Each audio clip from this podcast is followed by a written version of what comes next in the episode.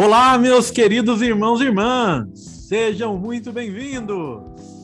Eu sou Luiz Moreira e esse é o nosso podcast. O Só Tenho Hoje.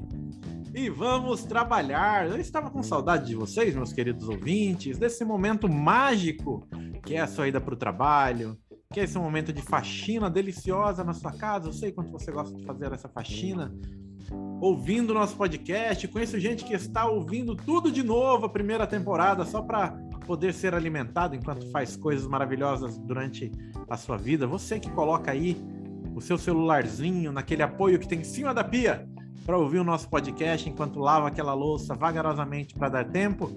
Não se preocupe, nós vamos falar bastante hoje. Que alegria estar de volta. E antes de mais nada, deixe-me chamar aqui o meu companheiro de aventuras meu parça. E aí, Rafa, tava com saudade de trabalhar? Fala, Luiz. Fala a todos vocês, meus queridos ouvintes. estava com saudade, sim. Você que é do futuro, né, como diz o Luiz, às vezes está ouvindo no ano 3600. Eu falo assim, mas por que saudade? não tô entendendo nada. É que a gente passou um, uns diazinhos, umas semanas, né? Cancún. É, em Cancún, né? Fazendo viagens pelo mundo. Só que não, né? E eu estava com saudade, sim, né? Inclusive, a gente né, precisa retomar, porque já estamos na etapa final do nosso livro. E eu, particularmente, Luiz, você está mencionando aí do pessoal que, que ouve podcast limpando a casa, lavando a louça, né? Eu costumo ouvir dando, dando banho nas crianças, né? Geralmente é o meu momento do dia ouvindo podcast. Enquanto meninos tentam fugir do banho, Rafael escuta podcast. Isso é um homem que, que melhora a qualidade do seu dia Rafael. Hoje, mais uma vez, eu estou me sentindo no grande tribunal do júri, entre doutores da lei novamente. Excelentíssimos. Excelentíssimos irmãos, recebemos aqui a presença do nosso querido irmão convidado para estar aqui com a gente hoje, missionário, aqui na nossa missão de amparo, nosso novo companheiro de aventuras aqui na Diocese de Amparo, Hugo Faustino. Chega aí, Hugo, se apresenta para os nossos ouvintes. Olá a todos, uma alegria, Rafa, Luiz. É... Quero acolher a cada um de vocês aí que nos acompanham nesse podcast. Só tem hoje uma grande alegria, missionário hoje aqui na missão de Amparo. É, eu que estive algum tempo longe e hoje tão perto, eu que sou de Campinas. Uma alegria poder estar aqui, partilhar desse livro tão é, enriquecedor né, para cada um de nós e poder partilhar também um pouco da nossa experiência. É isso aí, gente. E o Hugo, né, acabou de mencionar aqui, inclusive eu achei que ele ia começar falando espanhol aqui, ele puxou. Eu, eu particularmente achei que ele ia meter um francês. Eu achei que ele ia falar, olha que tal? Eu achei que ele ia meter aqui. É um homem muito, é um missionário de experiência de vida, um missionário né, da, da nossa comunidade eu queria que você começasse, Hugo, partilhando com a gente um pouquinho, né? Nós sabemos, nós, irmãos de comunidade, você, ouvinte, ainda não sabe. Mas o Hugo, ele é um irmão de comunidade que é campineiro, morou na comunidade lá em Campinas, foi enviado para missão no Peru e depois foi enviado para missão na França. Então tá tá com a ficha corrida boa aí, o Hugo. Partilha com a gente um pouco, Hugo, é, essa beleza, né, da vida missionária que você encontrou, né, de ter visto culturas diferentes, povos diferentes, ter servido a Deus nesses lugares onde Ele te chamou, né? Fala um pouquinho pra gente.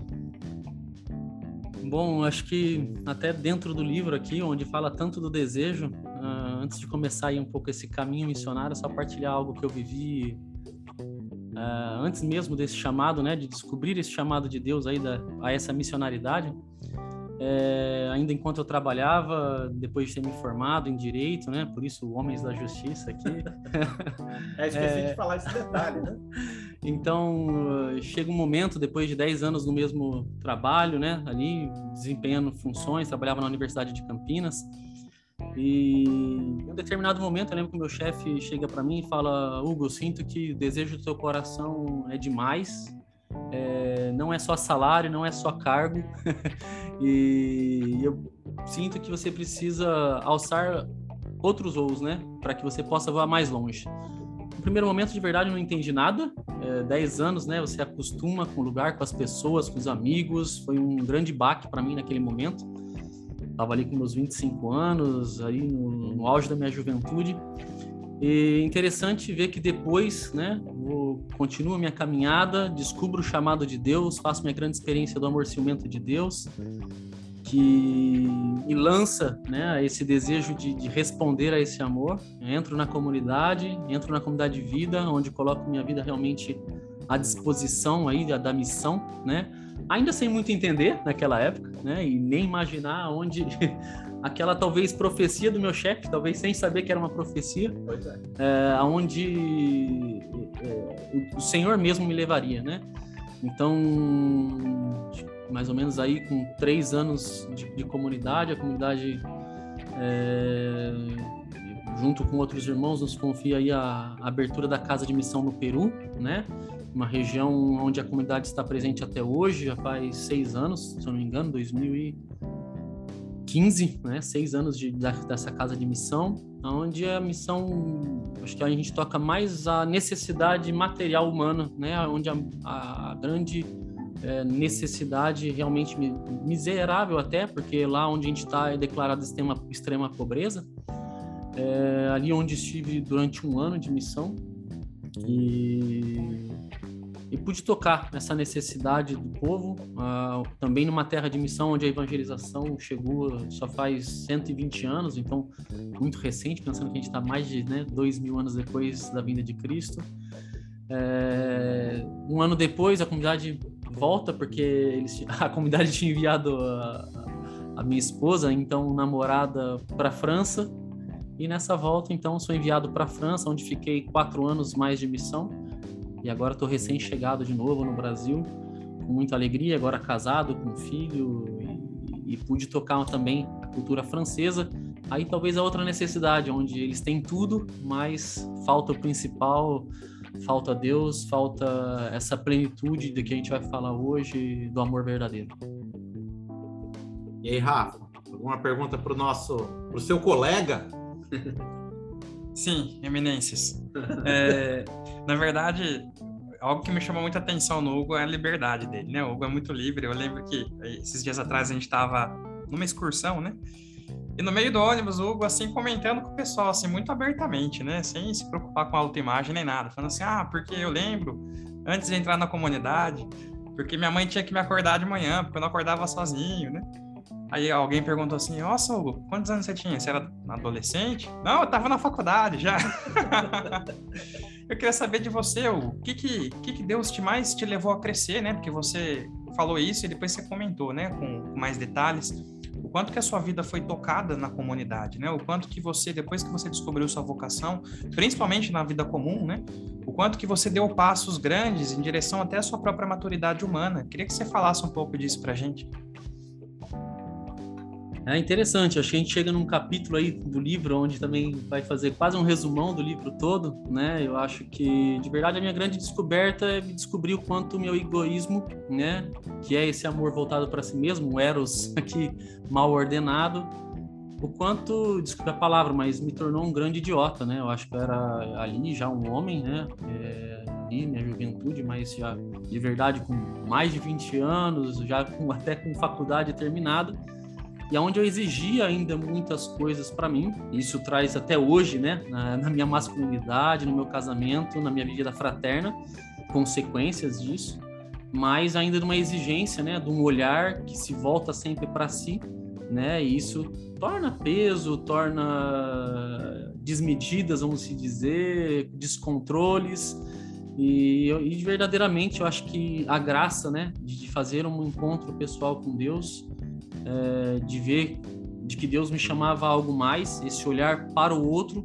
Por quê? Porque no fundo é, parecia que eu tinha tudo, porque quando você exige muito, você tem bastante coisa, na verdade, né?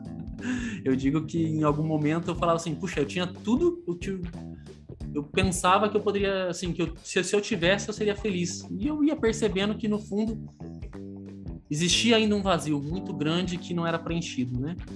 E a partir do momento que eu percebo que a felicidade ela está fora de mim, né? Está na verdade nesse complemento, até vai dizer hoje o livro, né?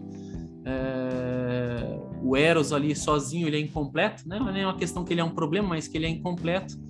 Então passo a ter é, essa mudança, na verdade, de comportamento, de vida, né? E onde é, eu vou deixando verdadeiramente Deus transformar todas as situações da minha vida, seja lá no relacionamento com a minha mãe, no meu acordar, de falar, puxa vida, eu preciso começar a colocar eu o despertador, preciso colocar eu assumir a responsabilidade de trabalho, porque, gente, se minha mãe não colocasse o despertador e eu perdesse o horário, eu falava, agora a senhora vai ter que me levar, porque eu perdi o fretado, eu não vou de ônibus, né? Então chegava é por isso que eu falava um tremendo idiota, porque é uma situação ridícula, mas que acontecia na medida que ainda estava tudo desordenado, né? Eu acho que então essa graça é de uma liberdade de sair dessa exigência, não é completa, como eu falei, ainda existem muitas marcas com relação a isso, mas de dar passos em direção ao outro, que e aí fui tocando uma alegria, uma felicidade maior, uma realização enquanto homem, né? Enquanto pessoa. Isso aí é muito legal, essa essa ideia, né?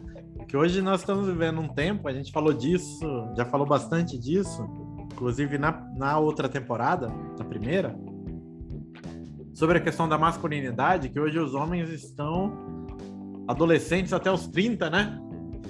E eu já ouvi muito disso, acho muito interessante. Tinha um amigo meu que falava assim: que ele casou e ele estava acostumado a ficar sentado no sofá da sala ou ficar no quarto dele e a mãe dele é, levar o pratinho de comida dele.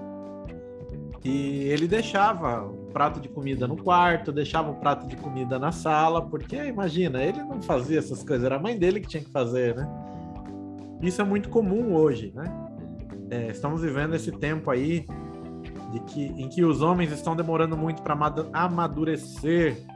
E olha, homens, eu preciso dizer uma coisa: Tô cansado de receber mensagem das moças dizendo: ajude amadurecer os nossos homens, está difícil demais de encontrar um homem maduro para se relacionar.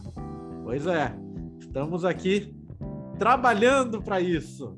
Rezem por nós, moças, queridas irmãs, para que esse podcast chegue a muitos homens.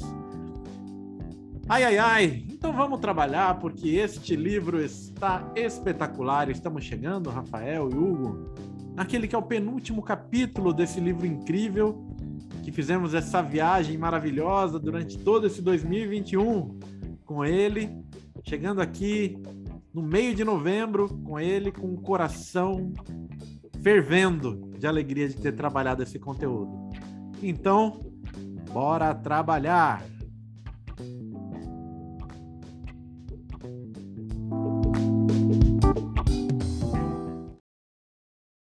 Muito, muito, muito, muito bem, meus queridos irmãos e irmãs. Chegamos então naquele que é o décimo terceiro capítulo do livro Enchei estes corações. Que livro magnífico! Com o tema Amando o Amor. E olha, para chegarmos aqui, passamos por uma longa jornada onde o livro, só para recapitular para você, o livro é dividido em três partes. Primeira parte nós falamos o desejo, na segunda nós falamos o desígnio, e agora estamos falando do destino, do destino das nossas almas, do destino das nossas vidas. Amando o amor. Está aqui, né, no penúltimo capítulo do trecho que vai falar do destino. E vamos começar, Rafael, do jeito que o Rafael gosta, com palavras do nosso amado Bento XVI, Santo Vivo, nosso Papa Emérito Bento XVI, onde ele vai dizer assim: preste muita atenção, pare de ensaboar esse copo agora, minha irmã. Para o carro aí no acostamento, rapidão, só para ouvir isso aqui, com muita atenção. O amor promete infinito, eternidade. Uma realidade maior e totalmente diferente do dia a dia da nossa existência. O caminho para tal meta não consiste em deixar-se simplesmente subjugar pelo instinto. São necessários purificações e amadurecimentos que, que passam também pela estrada da renúncia. Isso não é rejeição do Eros, não é seu envenenamento, mas a cura em vista de sua verdadeira grandeza. Sem esta cura, a restauração, entretanto, o eros, não é subida, êxtase até o divino, mas queda, degradação do ser humano. Sem esta cura e restauração, nós perseguimos a felicidade no amor erótico, mas encontramos tristeza. Buscamos ser elevados, mas somos puxados para baixo. A salvação em Cristo nos alcança exatamente aí, em nossa dor, em nossa desilusão, em nossos corações despedaça despedaçados, e sim, em nossos anseios eróticos. Como afirma o padre Cantalamessa, Cristo veio para salvar o mundo, começando pelo Eros, que é a sua força dominante. E a salvação do Eros tem um propósito final: reconciliar-nos para o nosso destino celeste e nos permitir atingi-lo. Meus irmãos, desculpe o trecho grande, eu vivi uma coisa que estava falando para os meninos. O trecho do livro é tão bom que eu fui grifar as partes boas e grifei tudo. Vejam vocês. Ou seja, não grifei nada, né? Não ficou nada destacado, porque tudo era bom. Muito bem, o Papa Bento XVI vai nos dizer aqui que o amor, isso é muito bonito, né? O amor promete infinito, eternidade, uma realidade maior e totalmente diferente do dia a dia da nossa existência. O amor promete o infinito. E esse amor, e esse eros que está na nossa alma, que é o grande desejo, é aquilo que nos, poderia dizer assim, que nos mantém vivos e sedentos pelo bem, ele precisa ser purificado. Purificado por renúncia, muito bonito isso, né? A palavra renúncia, muitas vezes, ela vai ser uma palavra negativa, né? Renuncie. Mas renunciar é próprio de Cristo, né? Cristo é esse que vai dizer: renuncie a si mesmo, tome sua cruz e me siga. E a palavra renúncia, por excelência, aqui, ela vai ser a ação do meu querer, né? Onde eu digo para o Eros que está em mim, você não vai ser é, refém da, do instinto. O Papa vai colocar aqui, né? Pense você que é refém do instinto. Né? O refém do instinto podemos chamar de, também de viciado. Né? O refém do, do instinto é aquele que desceu da sua condição humana para tornar-se basicamente um animal, né? Não sei se vocês sabem, a gente já deve ter falado aqui, a diferença básica, bem básico, tá, gente? De um animal para o ser humano é que o ser humano ele tem a alma, na sua alma a qualidade espiritual que é a inteligência e a vontade, que nos dá a capacidade de não estarmos subjugados ao instinto. Então, um cão, quando vê uma cadela no cio passando na rua, ele não resiste, porque ele está sendo governado pelo seu instinto. Um cão com fome, ele vai comer. Não importa se tem outro para comer. Ele vai comer, porque é um instinto dele. Né? Então, isso é próprio dos animais. Ele não está preocupado se tem mais, se vai chegar mais gente para comer depois. Ou se seus filhotes precisam comer também. Ele vai matar a fome dele, porque ele é governado pelo instinto. Nós, seres humanos, temos essa graça, que é a inteligência e a vontade, que nos dá a capacidade de ir além e de não estarmos subjugados ao nosso instinto. Então, é aí que um homem pode dizer não ao adultério. É aí que um homem pode dizer sim à castidade para com a sua namorada, onde passar ali e viver um namoro onde, apesar das lutas, eu consigo me dar no sentido de dar o meu sim ao amor e um não às quedas na área da castidade é onde nós conseguimos é, justamente lutar pelo infinito. Né? Então, o Eros ele precisa de purificação, e é muito bonito ver o Papa dizendo que ele precisa de purificação e amadurecimento, que passa pela estrada da renúncia. Então, é essa luta da nossa inteligência e vontade contra né, as vontadezinhas deliciosas que muitas vezes o Eros vai nos tentar, não Eros, né? Mas até mesmo o inimigo, né? Vai tentar para nos fazer perder justamente o destino que é o céu. Então, Eros, meu irmão, minha irmã, como a gente já falou, é, e recapitulando para você, o Eros é aquilo que me aponta para o céu. É o foguete apontado para o céu. E o inimigo vai tentar apontar ele para o inferno, né? E aí está a nossa escolha. E sem esse caminho da renúncia e da purificação, como nos diz o nosso Santo, o Santo Padre, emérito Bento XVI, fica bem difícil. E aí, Rafa, o que, que você tem a me dizer dessas palavras maravilhosas desse homem maravilhoso? Aliás, que homem maravilhoso! Que homem! Deixa eu até falar a encíclica que ele fala isso, né? Que é legal falar latim, né? É Deus caritas est. Nossa! Prestou atenção no finalzinho, né? Est. Est. É. Daqui a pouco o Hugo começa a falar francês aqui, coloca o nós no vai chinelo. acabar com a gente hoje aqui. Espanhol e francês. Pois é, Luiz. É assim, a gente parece que o autor ele, tra- ele trabalha numa dinâmica diferente, né? Ele está desde o começo do livro tentando convencer a gente de que o desejo é bom, né? Então, desde o começo ele está martelando a ideia, depois ele vem, ele repete de outro jeito, depois ele dá exemplo. É sempre assim, gente. O desejo é bom, não joga o seu desejo fora, né? Seu desejo não é pecado, né? Se você- o seu desejo em si é puro, o seu desejo está no coração de Deus. E finalmente, quando a gente, beleza, estamos convencidos, não vou jogar meu desejo fora. E agora? Eu falo assim, ó, beleza, está com o seu desejo aí? Agora a gente precisa purificar ele, né?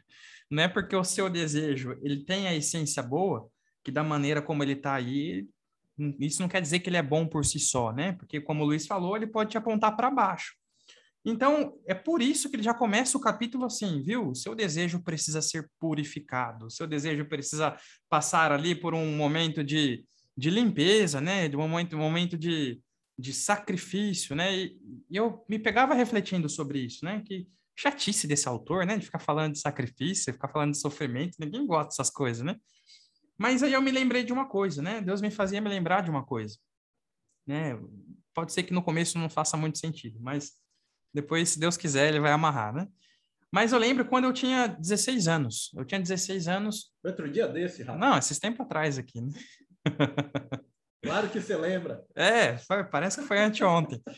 E eu me lembro que eu tinha. Eu me come- comecei a trabalhar com 16 anos, né? E eu acho que antes de trabalhar, vira e mexe, meu pai dava um dinheirinho para mim, né? Eu juntava esse dinheirinho, comprava algumas coisas.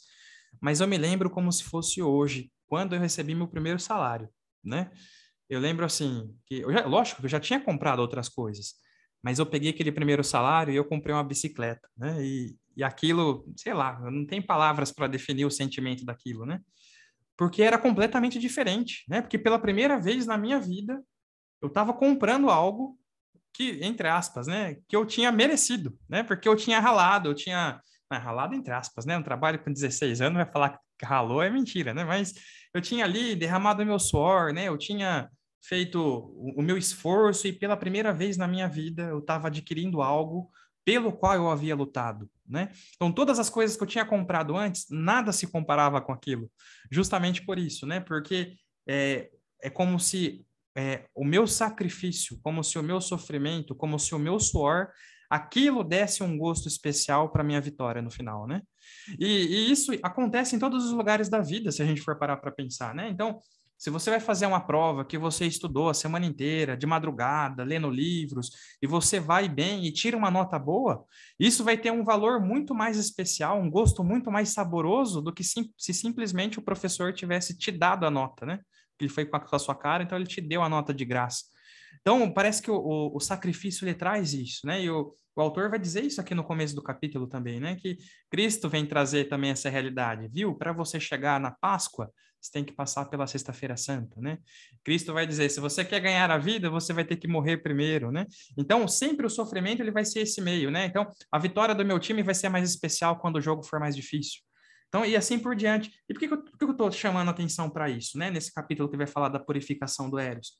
Porque ele vai dizer o seguinte, que no começo, a gente vai falar mais sobre isso hoje, né? Mas no começo, aparentemente, o amor, que é o Eros, né?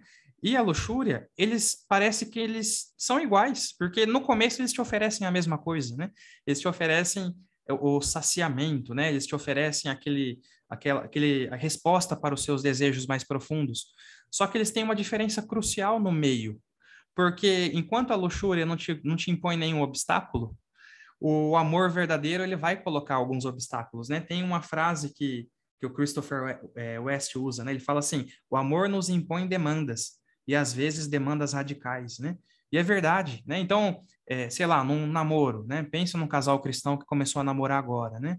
Você tem duas opções, né? Você tem a opção do amor, que é vocês viverem na castidade, e se guardarem, se preservarem para lá na frente realmente conseguirem se entregar de corpo e alma. Só que isso vai impor uma demanda, vai impor um sacrifício. Né? Ou a luxúria te impõe assim, você pode viver isso agora, você já pode mergulhar nisso aí, manda bala, não tem obstáculo nenhum, né?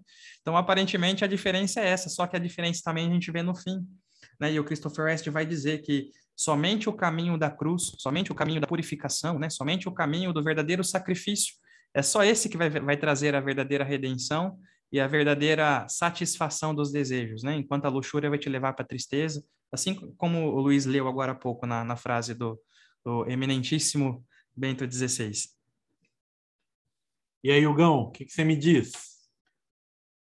Bom, essa frase hoje, né, principalmente de Bento XVI, onde vai falar o amor promete o infinito, né, traz... É, hoje tem muito sentido na minha vida, inclusive é a é a frase da lembrança, da lembrança do meu casamento, né? Os ah, é? padrinhos e tudo. O amor promete o infinito. Mas, assim, hoje, com a graça de Deus, posso tomar posse dessa frase, né? Mas, mais como uma partilha até para esse momento, já que vocês já falaram tão bem aqui do capítulo, não vou ficar né, chovendo no molhado, como a gente disse, mas partilhar um pouco também daquilo que foi a minha experiência, né? Eu acho que ali aos meus 11 anos de idade, hoje estou com 36, gente, eu estou mais velho que o Rafa aqui. É... Aos meus 11 anos, percebia no meu coração esse desejo, sabe? Desse, o amor promete o infinito. Então, aos meus 11 anos ali, falava, puxa, eu quero formar uma família, uma família cristã, ter uma mulher de Deus, também ser uma família de Deus, é, viver ali a castidade no meu namoro e tudo. Mas o que eu não entendia, claro, com os 11 anos, e até porque, como o Rafa disse aqui, existe, pô, por que falar de, de purificação, morte, por que essa necessidade, né?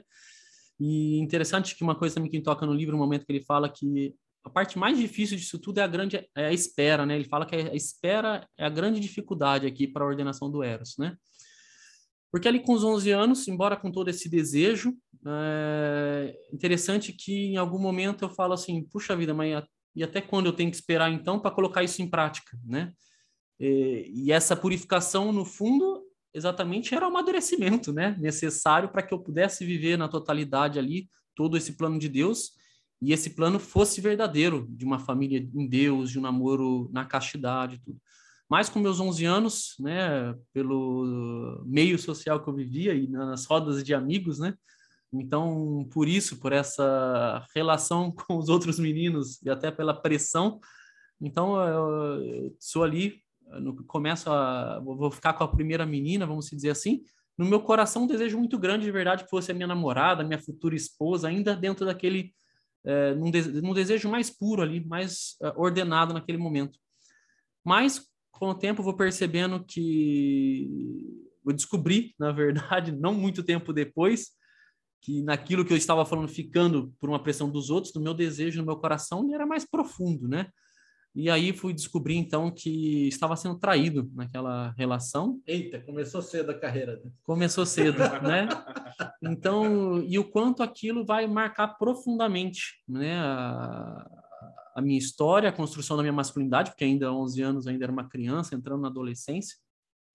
E no fundo, quanto aquilo vai endurecer o meu coração, é, vai, desordenar, vai desordenar aí o Eros, que num primeiro momento eu percebia, hoje fazendo uma releitura da minha vida, ele estava ali querendo a boa direção, no sentido ir para vertical e me levar para Deus, mas é como se o rojão que tomba vira para o lado e começa a explodir em cima das pessoas, né?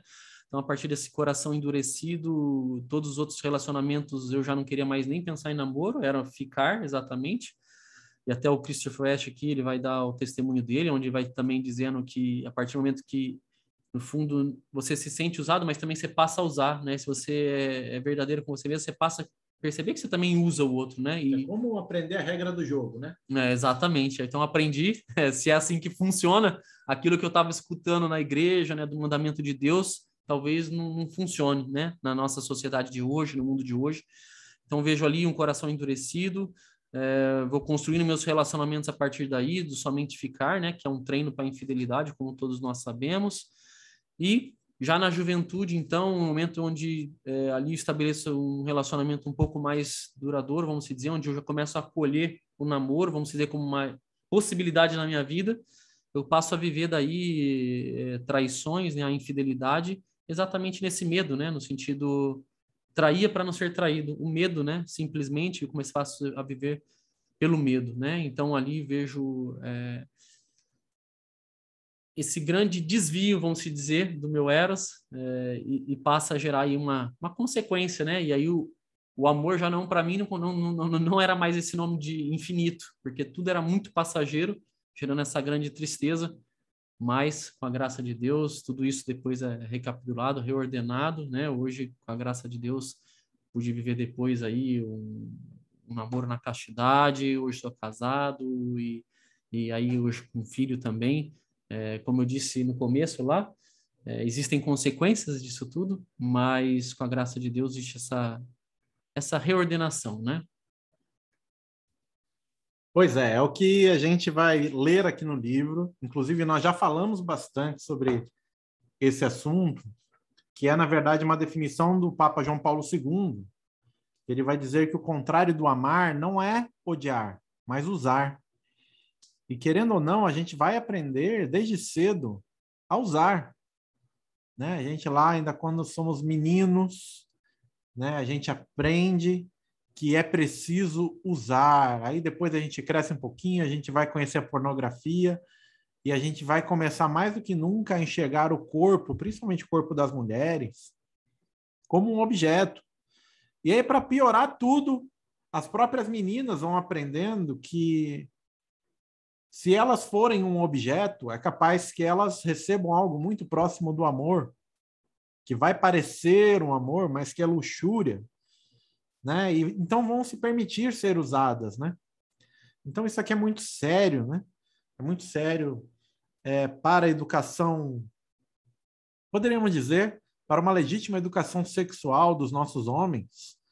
E por que não dizer também das nossas meninas, né? Para que elas entendam e acreditem na sua dignidade, na dignidade, na beleza do seu corpo, da sua existência, né? Então aqui, indo um pouquinho para frente, tem um subtítulo que vai falar sobre o amor, né? O que é o amor? E para isso, vou chamar aqui o doutor honoris causa para casos de amor, o único que fez um piquenique ao nascer do sol para sua então namorada, né? O homem mais romântico desse podcast, Rafael Libório, fale-nos, divague para nós sobre o que é o amor, segundo Christopher West. Senhor, que missão, hein? pois é, é que na verdade, assim, né, a gente estava conversando aqui antes. É, o Christopher West nessa parte, ele, ele aprofunda bastante, até porque ele, ele se baseia num livro de São João Paulo II, né, antes, da, antes dele ser Papa, que é o Amor e Responsabilidade, que é um, um livro bem denso, assim, bem com muito conteúdo, e a gente, assim, na nossa miséria, que a gente não tem capacidade. É um livro que tem disponível hoje, inclusive pela Cultor de Livros, né? Sim, é a mesma editora aqui que fez o Encher Esses Corações. E realmente vale muito a pena a leitura, né? Mas tem que ser uma leitura meditada, uma leitura calma. E basicamente é o seguinte, né? Assim, colocando em palavras de crianças, né? Como se uma criança de cinco anos fosse explicar um, um, um negócio de, de gente grande, né? Mas é, basicamente a gente precisa compreender em primeiro lugar, primeiro lugar que a expressão amor ela é uma expressão que hoje é mal entendida, né? Então, se você pega assim, por exemplo, um casal que se conheceu ontem e que já estão se relacionando sexualmente, eles vão falar o quê? Ah, a gente faz amor, né? Entre aspas, muitas aspas nisso aí, né? Ou você pega um cara assim, né? Geralmente é um cara que faz isso, que chega na namorada e fala assim: "Ah, eu quero que você prove o seu amor, entre aspas, de novo, né? Então você tem que ter relação comigo, senão você não está provando o seu amor. E a gente vai compreender que a banalização do negócio, né? O amor ele fica completamente banalizado. E no fim, ninguém sabe o que isso significa, né? E, e, por isso esse choque, né? Como assim, essa frase que o Luiz falou, né? Como assim o contrário do amor não é o ódio? Como assim o contrário do amor é o uso, né? Primeira vez que eu ouvi isso aí, eu fiquei, nossa, isso não faz sentido, né? Mas, assim, para minha vergonha, eu posso dizer que é, faz pouco tempo que eu comecei a entender um pouco melhor essa ideia de amor, né?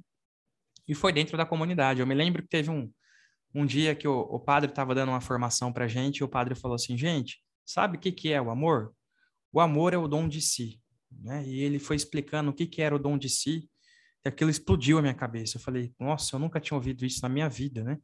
E o que, que é basicamente, né? Resumidamente, o dom de si é você sair de dentro de você e você levar algo para fora de você, né? O dom de si é você tirar o olho do seu umbigo e colocar o olho no seu irmão, né? O dom de si é você querer o bem do outro acima do seu próprio bem. Isso é o amor verdadeiro, né? E a gente vai compreender por que, que a gente fala que Deus é amor, né? É só olhar para a Trindade. É o pai que olha para o filho, é o filho que olha para o pai, né? É a Trindade que ao invés de, de viver só em si o seu amor, de repente transborda na criação e cria os anjos, e cria o universo, e cria o ser humano, e é um amor sempre de dentro para fora, né? Por isso que o, o Christopher West vai dizer que é, o amor precisa dessa liberdade, né? O movimento de livremente sair de si e ir para o outro, ir para fora. Essa é a regra do amor, essa é a regra de ouro, né? E a gente vai compreender, por, porque é, tem uma, uma parte aqui no capítulo que ele vai falar, né? Amor versus uso, né? E aqui ele vai, vai tentar explicar o que é o amor. E é justamente isso. Porque se a gente for parar para pensar, né, nesses exemplos que eu usei, do cara que chega na menina e fala, eu quero que você prove o seu amor. Será que é amor de verdade, né? Vamos olhar concretamente para o negócio. Ele está pensando no bem da menina? Né? Será que ele está pensando numa eventual gravidez é, é, prematura? Será que ele está pensando que a menina vai deixar de estar na graça de Deus? Será que ele está pensando nos traumas emocionais que ele pode causar por é, numa relação sexual é, antes do momento, antes de estarem preparados, antes de terem o sacramento? Será que ele realmente está pensando no outro? Ou ele está olhando para si próprio? Né? Será que ele está pensando realmente no bem dela, que seria realmente o amor, ou será que ele está fazendo um movimento contrário, que é o de fora para dentro, é o do outro para mim, né? É o egoísmo, né? A palavra é essa. A palavra é o egoísmo, o contrário do amor é o egoísmo. Será que esse movimento é um movimento de amor um eros verdadeiro, ou será que é um movimento contrário, um movimento do uso, né? Um movimento de quem realmente olha para um objeto e fala, esse objeto deve me servir. Então, é, basicamente, né, é isso que o Christopher tenta, tenta mostrar aqui, né? E depois a gente vai falar um pouco melhor sobre, sobre essa questão, mas é, o contrário do amor, que é olhar para o outro, é simplesmente querer o próprio prazer, que é aquilo que a gente chama de luxúria. Então, esse tal de Rafael, o doutor Amores Causa. Chegamos aqui a, a, a, sua, a sua definição. Ele que é o perfeituco maravilhoso da Angélica. Nunca mais vou esquecer isso. Aí. Nunca esquecerei. Hoje, se Deus quiser, depois de alguma, de alguma pressão, a gente vai descobrir do qual é o nome formoso que Ana Elisa chama Hugo.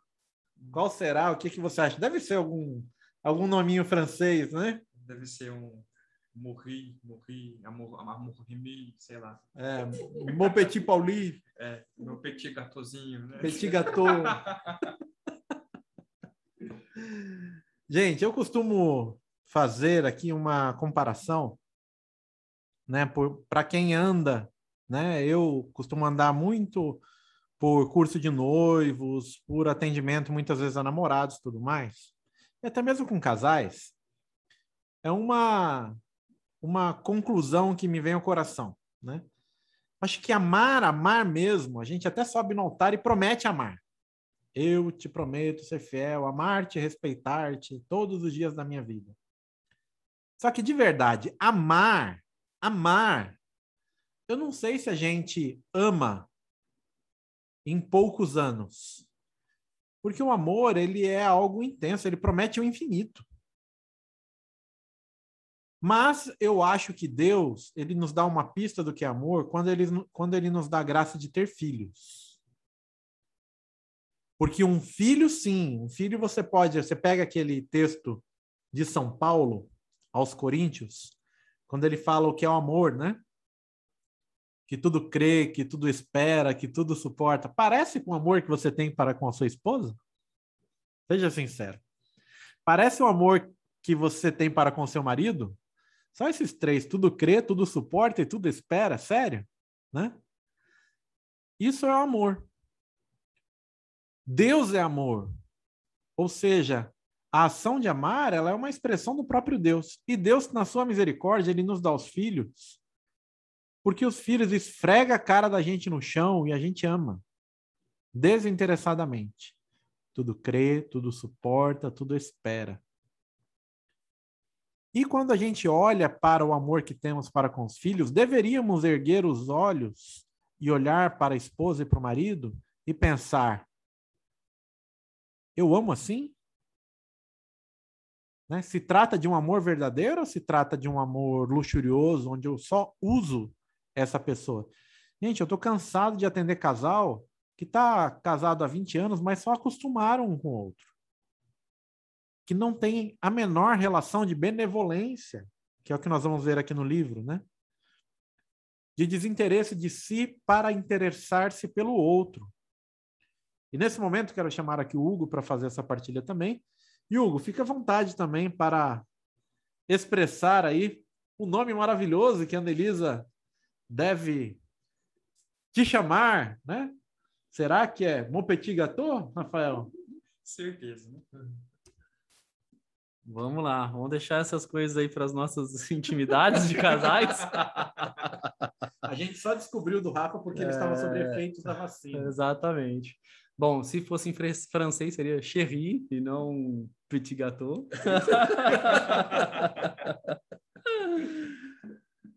Mas muito interessante, né? Eu acho que ver exatamente essa necessidade da, da purificação, acho que conclui bem aqui eh, esse primeiro, a primeira parte que a gente estava partilhando, né?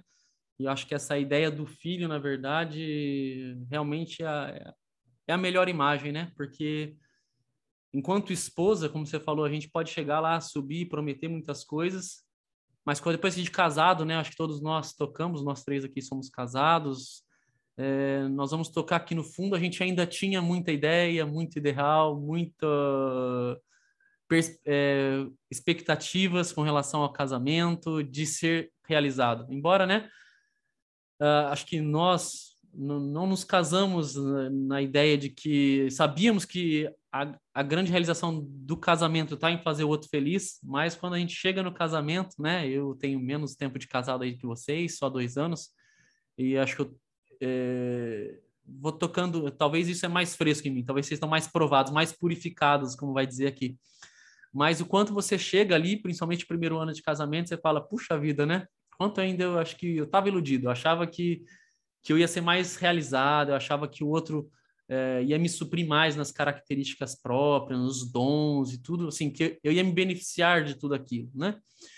E, e eu acho que até esse exemplo do filho, para mim, acho que é algo que Deus tem feito hoje. É, é essa conclusão, vamos dizer, de uma obra de libertar-me desse amor egoísta, como eu partilhei desde o início aqui, é, porque no fundo, acho que eu, eu disse, né, que trazia muitas consequências para minha vida e eu tocava muito isso na minha vida comunitária e até então no meu casamento antes do meu filho, porque eu passei a ser alguém que exige muito do outro, né, o, o outro que precisava me suprir é, com tudo aquilo que ele tem e até com aquilo que ele não tem. Eu esperava, idealizava muito o outro, né? Seja na relação fraterna, de amizade, com a minha esposa, e, e, o quanto isso, no fundo, vai destruindo né, a nossa capacidade de amar e vai nos limitando e nos dando o direito de dizer, puxa, mas se eu também eu não sou realizado aqui, também eu não tenho nada para dar. Então, aí a gente se, se restringe, né? E interessante que no dia que meu filho nasceu, às 6h40 da manhã, me lembro, 7 de novembro de 2020. Depois de um parto bem. É, de um parto bem, né? bem rápido, né? 30 horas aí de trabalho de parto. É, a gente já estava esgotado, tanto eu quanto a minha esposa mais ela, claro, do que eu. Mas de verdade, assim, parece que né, o sol estava ali nascendo e aquela vida que trouxe, e parece que aquilo me fez entender de que, no fundo, hum, é, não sei, virou uma chavinha dentro de mim, porque a criança, no fundo, o que, que ela te dá, né? Ela não te dá nada, mas vira essa chavinha exatamente da gratuidade, né? Da generosidade, porque é, parece que você olha já o mundo, as coisas, o outro, com um novo olhar, e desde então parece que aquilo que parecia impossível para mim é, virou a chave com a graça de Deus, né? Aí para nosso nome aqui, a graça. E desde então parece que o meu coração ele tem sido mais leve e livre na relação com o outro. Então o meu matrimônio já foi restaurado porque com um ano de casamento, nessa pressão, nessa exigência que eu tinha, de verdade, como a gente conversava aqui, falou assim, meu Deus, né? Você será que explodiu? É, você fala, será que casei, né? Será que deu certo? Será que não deu certo? é, o que de fato é isso. Então, vamos terminar com um ano de casamento, enquanto né, dentro de uma comunidade, buscando fazer a vontade de Deus e tudo.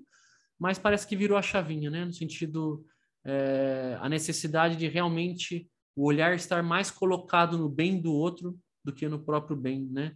Então, de ver que um filho é esse onde o olhar transforma.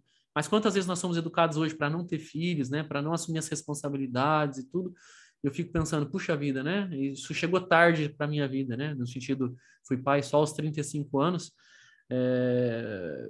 mas o quanto exatamente a paternidade é talvez a grande virada de chave, né? Talvez o grande ordenar aqui do nosso Eros para que realmente ele se torne caridade e se volte para o outro, né? E até peguei o texto aqui de São Paulo, primeira carta de São Paulo aos Coríntios, capítulo 13, versículos de 4 ao 7. Eu vou ler, eu quero que você, meu querido ouvinte, faça aí uma reflexão. É esse o amor que você tem para com seu marido, sua esposa? Pode ser que você esteja ouvindo o nosso podcast na cama, enquanto seu marido ronca vigorosamente ao seu lado. Mas, ainda assim, eu quero que você reflita. O amor é paciente, o amor é bondoso. Não inveja, não se vangloria e não se orgulha. Bastante, né? Calma que tem mais. Ele não maltrata, não procura seus interesses, não se ira facilmente. Calma, não desliga que tem mais. E não guarda rancor. O amor não se alegra com a injustiça, mas se alegra com a verdade. Tudo sofre, tudo crê, tudo espera e tudo suporta. Acorde esse homem maravilhoso que está do seu lado, dá um beijão nele aí. Dá um beijão, fala assim, os meninos do podcast aqui mandaram dar um bitoca em você. Meu irmão, minha irmã, no entanto, esse é o amor que a gente tem para com os nossos filhos. Só que, alerta, nós não prometemos em nenhum momento da nossa vida amar os nossos filhos. A gente promete amar a pessoa que a gente escolhe, né? E é esse amor que precisa ser dado. Os filhos, eles são uma escola de amor, para a gente perceber o quanto a gente não ama, o quanto a gente está longe de amar. Vamos dar sequência aqui à no, nossa, a nossa partilha. E eu queria trazer aqui o trecho que vai falar: o amor deve alcançar o valor da pessoa. Ei, Rafa, o que você tem a partilhar para a gente, para apresentar esse capítulo aí para os nossos ouvintes? Bom, essa eu acho que é, é a parte do, do capítulo que mais me chamou a atenção. Eu gostei muito dessa parte do capítulo. E, e acho que basicamente é nisso que a gente está comentando aqui, que vocês falaram muito bem, né? O amor verdadeiro, ele deve ser um amor desinteressado, né? Completamente desinteressado. Eu posso falar assim, né? Eu, particularmente, não é estranho, só um parênteses. Sim. É estranho falar em alguma coisa desinteressada no mundo de hoje, não é? Não, porque eu estava ouvindo esses dias o, o, próprio Padre Paulo falando, né? Ele estava dando uma, uma, pregação, ele falou assim: Você já percebeu que nós vivemos no mundo desconfiado, né? Então, chega um padre para falar um negócio no altar, a pessoa já vai pensar: qual é o interesse do padre por trás disso, né? Parece que a gente sempre busca, né? O interesse, o que, que a pessoa quer, que, quais são o, o, o que está por trás, né? Os planos escusos, mas isso é falta de pureza, né? infelizmente. E, e, justamente nesse assunto aqui, a gente vai aprender que a purificação do Eros é isso, né? Buscar o amor desinteressado. E, e eu, assim, né? Falando sobre mim, eu, faz cinco anos que eu tô casado. Eu posso dizer assim que a cada novo ano de casamento, eu descubro pelo menos uma dúzia de defeitos por ano da minha esposa, né? De manias, de defeitos, de coisa que eu não tinha percebido.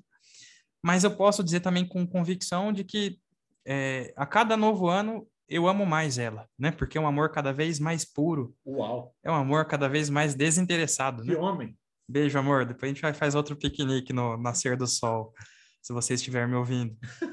Mas é justamente isso, né? E, e o Christopher vai falar um negócio, né? Ele vai falar assim, ó, é, cuidado, porque quando a gente se interessa por alguém, né? Agora tratando mais especificamente sobre a questão, tudo bem, a, a questão amorosa, né? De namoro, esse tipo de coisa, mas também isso vale para amizades.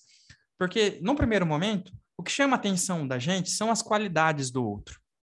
Isso não é ruim, né? Porque o Cristo vai dizer que as, as qualidades são a matéria-prima do amor, ou seja, é aquele, aquele objeto bruto que precisa ser trabalhado, né? Então, faz bem se arrumar, ficar bonitinho, né? Para chamar a atenção do outro, isso faz parte.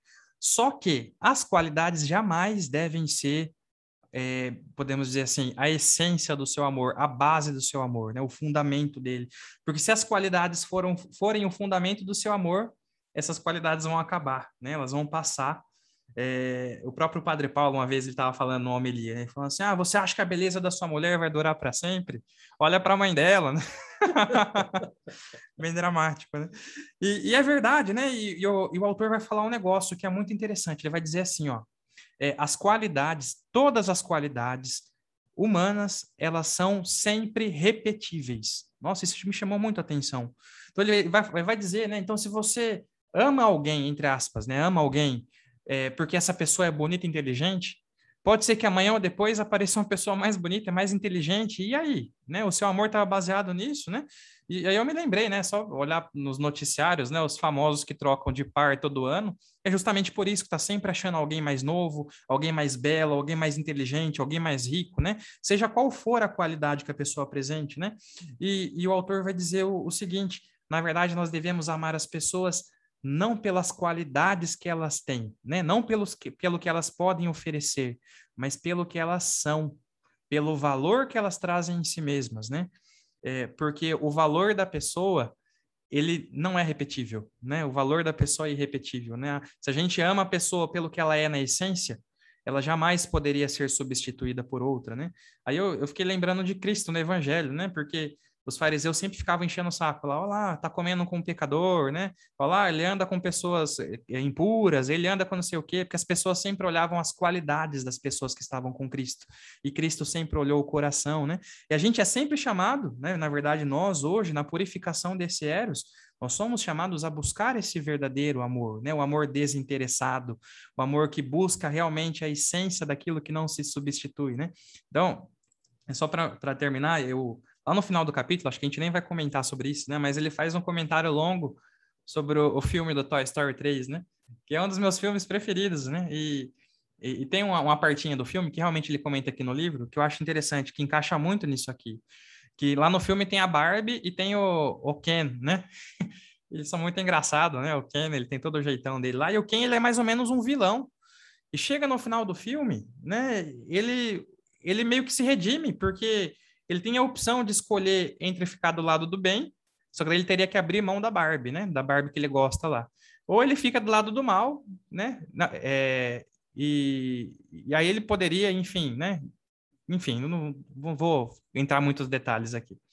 Mas chega lá um determinado momento que ele fica indeciso e ele opta por ficar com a Barbie, né? Então ele opta por abandonar o mal. Aí vem o urso mal fala assim para ele: Quem está ficando maluco, né? Tem um, milhões de Barbie igual a essa, né? Você pode achar uma em qualquer outro lugar, né? Porque são brinquedos. E o Ken fala assim, não, igual a essa não tem nenhuma, né? E é justamente isso, né? Eu posso dizer assim, possa, podem aparecer mulheres, né? É, com um milhão de qualidades que a minha não tenha, né? Mas a minha é irrepetível para mim, assim como eu tenho certeza que as mulheres de vocês são irrepetíveis para vocês, por causa do valor que elas têm dentro delas, né? A essência. Meu Deus, Hugão, nosso doutor Amores Causa aqui hoje está a todo vapor. Paixão sem limites aqui. E aí, Gão, o que você nos diz? É até difícil falar depois do Rafa aqui, né, Luiz? a explanação já fica tão completa que você fala, meu Deus, o que, que a gente vai falar aqui? Bom, mas nessa descoberta, né, é, o amor deve alcançar o valor da pessoa. Penso eu que, né, como um dever, no sentido, uma grande busca, né, porque, como eu disse, principalmente no casamento, em qualquer relação, né, como o Rafa citou, amizade, no fundo, é, precisamos passar, né, das as primeiras impressões, sejam elas boas ou ruins, na verdade, porque somos bons jogadores, às vezes queremos estar com aqueles que, num primeiro momento, nos parecem bom estar perto, mas que depois também vão nos frustrar, também vão nos decepcionar. E o amor deve ultrapassar todos esses limites, como você leu a longa lista aí das características do amor, dita por São Paulo. E até uma pequena partilha, esse dia numa formação pessoal, o formador me perguntava com relação o que a paternidade tinha transformado na minha vida, né? E, de verdade que ali, acho que existe uma grande graça na formação. Eu respondi uma coisa que depois eu fiquei rezando com aquilo que eu respondi, meio espontaneamente, né? Que eu falei, olha, sabe que a paternidade, no fundo, ela só gera para mim um grande motivo de louvor, né? Eu que sempre fui muito reclamão, crítico, passei a, a poder louvar mais. Porque é algo muito gratuito, né? Você fala, caramba, eu tão fraco, como pode sair uma criancinha tão. Eu tão rabugento como sou, como posso ter um filho que sorri tanto, né? É a marca do Arthur, todo mundo fala: caramba, seu filho é tão sorridente, né? Eu falo: caramba, é verdade, né? Caramba. Então, assim, prova o quanto ali está a minha fraqueza, né? E, bom, puxou mais para a mãe, com certeza. Mas para dizer que daí, então minha resposta foi para o meu formador, é, o que mais tem me transformado, na verdade, é o meu matrimônio, né? Porque no fundo é no meu matrimônio onde eu consigo fazer essa experiência é, primeira, na verdade, de um outro que se dá sem limites, né? Enquanto eu me percebi, principalmente no primeiro ano aí, muito exigente, onde eu colocava muitas condições para o amor, é... rasgar um pouco de seda, vocês rasgam tanto para as esposas aqui, é... mas não não nesse objetivo, né? Mas como verdadeira uma partilha de falar, puxa vida, eu percebi o quanto é, a liberdade né, da minha esposa de se dar, se dar em, né, sem condições, sem limites, sem deixar que aquilo que vivemos no dia a dia é, interferisse naquilo que é a nossa vida pessoal, familiar, e o quanto aquilo me cura, né? Porque vai dizer também o Christopher Fest que quanto mais a gente vai livrando dessas ilusões, né, das nossas expectativas do outro, no fundo a gente vai ficando mais naquilo que é o mais puro, que é o valor do outro, e que isso não passa. E aí a gente volta para isso que é o amor promete o infinito, né? É aquilo que não passa. Então, é aí que a gente começa a tocar a, a verdade do amor nas nossas vidas também, né? E como você tinha falado, a gente não promete nada para os nossos filhos, né? Mas para nossa esposa. Então, de ser o matrimônio aí para mim hoje, né? Esse grande lugar onde eu toco essa grande recapitulação da minha vida aí, da, da minha capacidade de dar e receber amor, da minha afetividade, da minha sexualidade, né? Ai, ai, ai. Não sabemos se a lenda dessa paixão faz sorrir ou faz chorar. O coração é quem sabe. O coração é quem sabe. Um dia, Angélica Libório estará aqui para fazer um episódio especial com Jaqueline Moreira para explicar para gente esta bela poesia de Sandy Júnior, ou vamos descobrir né, se aquilo que é imortal morre ou não morre no final. Não sabemos, mas elas estarão aqui em breve. Aguarde episódio Sandy Júnior aqui no nosso podcast Só Tem Hoje. Eu também quero fazer uma partilha aqui sobre essa esse trecho maravilhoso do nosso livro. O amor deve alcançar o valor da pessoa. Me veio ao coração, eu não tenho certeza se eu já partilhei isso aqui. Nós já estamos com uma idade mais ou menos. O Rafa, o Rafa apesar dos 26, ele tá variado, tá judiado. Acho que o podcast tá meio tá judiando dele. Então nós não lembramos se eu já partilhei isso aqui, mas eu gostaria de trazer caso vocês não tenham escutado, caso já tenham, né, tem a ver com esse assunto. Em determinado momento do meu casamento, talvez ali pelos sei, 10 anos de casado, mais ou menos, começou a vir um grilo no meu coração. E era um grilo que falava assim: será que você casou com a pessoa certa? E se você tivesse casado com a Gisele Bündchen? Luiz, se você tivesse casado com uma outra mulher, será que era a Jaqueline que era para você ter casado? Eu comecei a ter esse grilo, né, que ficava ali. E outra coisa, será que era para eu ter casado? Né? É, será que eu não casei muito cedo? E nesse, nessa época, a Jaqueline estava grávida do nosso terceiro filho, Diego. Foi uma gravidez, como eu já partilhei aqui é, na primeira temporada do podcast, eu partilhei com detalhes até. Foi uma gravidez muito sofrida para Jaqueline. É onde ela teve diversos problemas, inclusive correu sério risco de vida, né? Tem gente que fala risco de vida, tem gente que fala risco de morte. Eu não sei qual é o certo. Vocês entenderam? Ela poderia morrer, ela e o Diego, inclusive.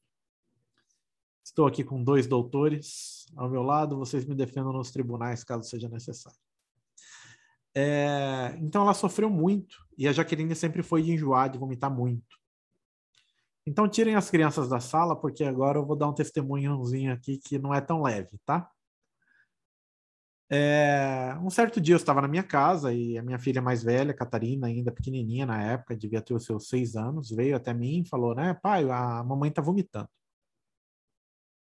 A princípio, que a primeira coisa que eu pensei é, falei, olha, não, não tem novidade, né, porque a coitada da Jaqueline na época vomitava muito, né, ela mal conseguia se alimentar. Mas ela falou, papai, vem porque a mamãe vomitou. falei, tudo bem. Então parei o que eu estava fazendo e fui lá ver. Quando eu cheguei, olha, assim, eu digo assim como um marido orgulhoso, assim, nesse sentido. A Jaqueline sempre sofreu muito nas gravidezes com, com vômitos, né? Eu nunca vi nada assim, sujo, né? nem nada. E naquele dia, a hora que eu cheguei no quarto, a Jaqueline estava na cama, deitada, aos prantos, e o chão ao lado da cama, todo sujo, né? Onde ela chorava, ela pedia perdão, né? Me perdoa, me perdoa, é, eu vou limpar, me perdoa, eu vou limpar, ela dizia, chorando muito.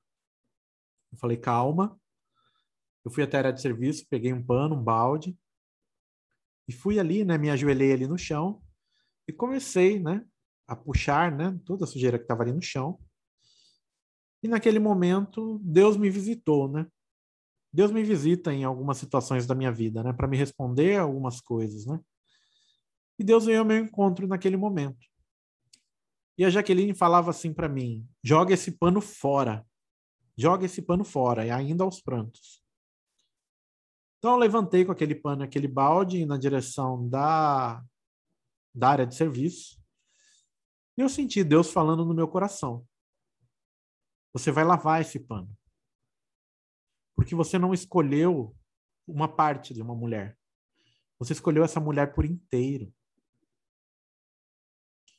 E sabe, gente, eu acho que foi um momento a, lavar aquele pano para mim foi dizer para mim mesmo que eu não tinha escolhido uma parte da Jaqueline, eu não tinha escolhido a beleza dela, eu não tinha escolhido as qualidades dela, tudo que sempre me encantou na Jaqueline, fisicamente, ou da sua inteligência, ou das suas capacidades. Eu tinha escolhido alguém, uma pessoa, e uma pessoa por inteiro, com tudo que ela tinha, inclusive as coisas ruins. Inclusive aquele sofrimento, eu tinha escolhido ele também. E eu lavei aquele pano, e, e lavar aquele pano para mim, até hoje, é o meu sim verdadeiro, sabe? É o dia que eu disse sim. Talvez o dia que eu, que eu tenha dito sim lá sobre o altar, não foi o sim da minha vida. O sim da minha vida foi aquele onde eu estava dizendo que eu queria aquela mulher por inteiro, com tudo que ela tinha. Ali foi é, ali foi o, o meu verdadeiro casamento, posso dizer assim, né? Onde eu disse para mim mesmo que eu tinha escolhido a Jaqueline com tudo, com toda a sua essência, com toda a sua existência.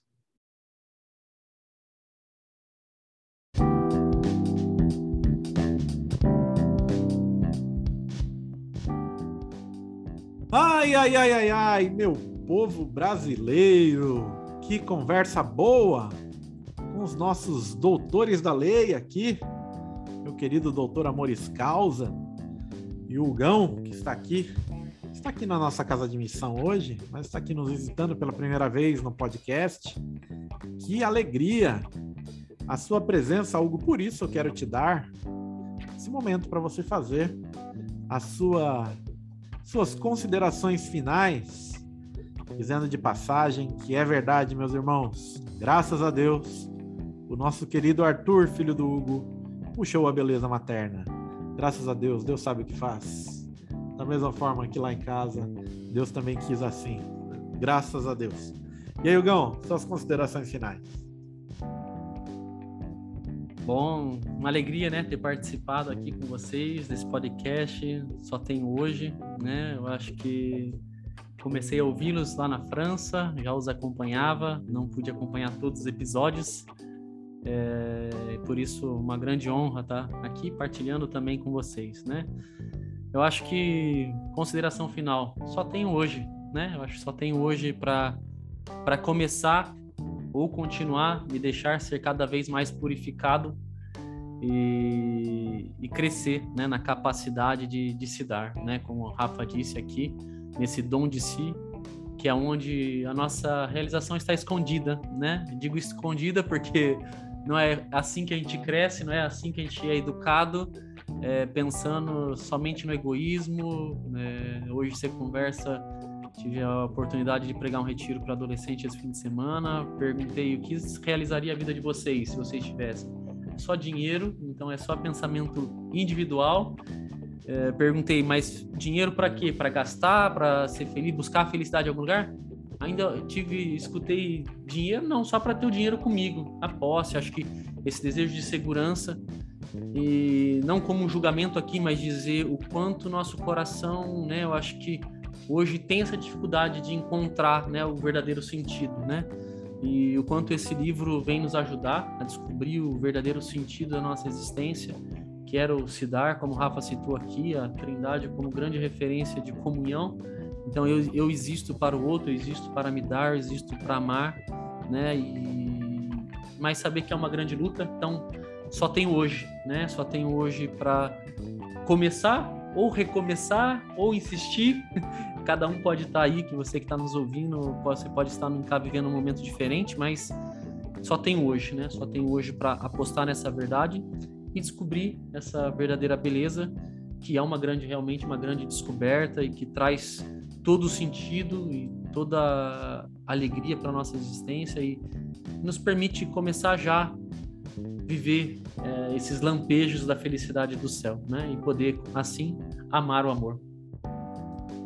Amém. E aí, Rafa, conclui a sua participação nesse nosso 14 episódio da segunda temporada. Eu só fiquei chateado que nós não descobrimos o apelido do Hugo, né? O apelido carinhoso do, do Cherry. Bom, eu acho que é, eu queria concluir, na verdade, né? Eu me lembrei daquele evangelho que Jesus dá um conselho primordial, né, lá pro, pro pessoal que estava seguindo ele. Jesus fala assim, viu? Quando você for dar uma festa, é, ao invés de chamar os seus parentes, chamar as pessoas ricas, poderosas, né, o pessoal que você gosta, chama o pessoal lá que tá pra, pra rua, né, os coxos, os aleijados, os cegos.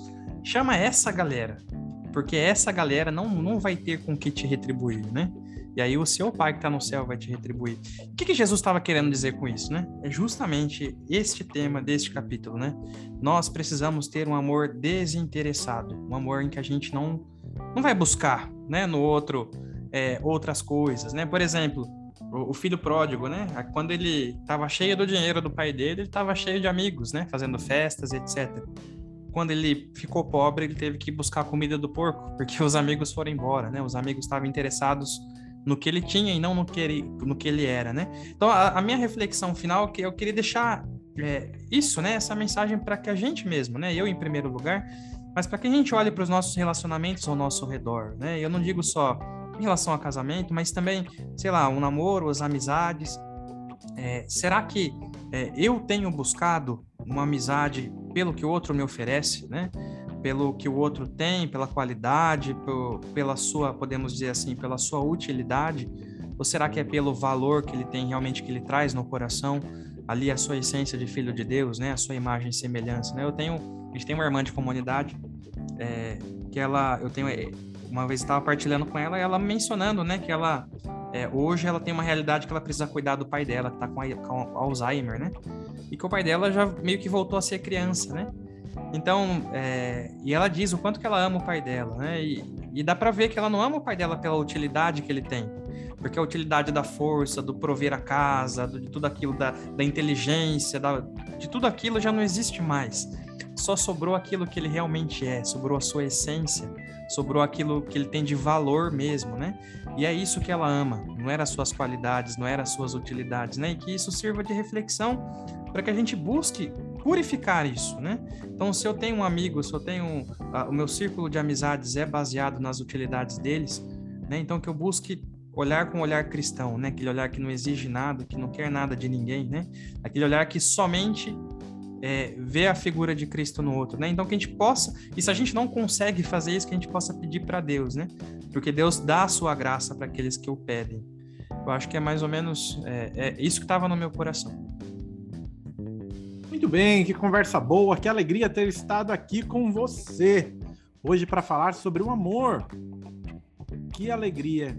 Eu espero que os conceitos, as ideias que passamos por aqui tenha adentrado o teu coração, adentre a tua vida, a tua história hoje, o teu matrimônio, o teu caminho no celibato, o teu caminho do namoro, que o teu coração possa estar sendo preenchido. Quero fazer a advertência que faço em todos os episódios. A gente não toca, sei lá, 20% desse livro. Adquira o livro. Faça a experiência. Tem muita coisa que a gente não toca nele aqui, na partilha. O livro é uma desculpa para a gente conversar sobre o assunto. E no próximo episódio teremos já o último capítulo da nossa segunda temporada. Que alegria enorme! Meu irmão, minha irmã, agradeço de todo o coração por poder estar com você. Conto com as suas orações, nos ajude a divulgar esse trabalho muito precioso para Deus. Nos perdoem a demora, né? Em conseguir gravar. Tá tudo bem difícil o nosso caminho aqui, por isso reze por nós, porque sabemos que o trabalho é precioso e é da vontade de Deus. Querido irmão, minha querida irmã, nunca se esqueça que para amar o nosso bom Deus, não temos nada mais do que hoje. Um grande abraço e fique com Deus.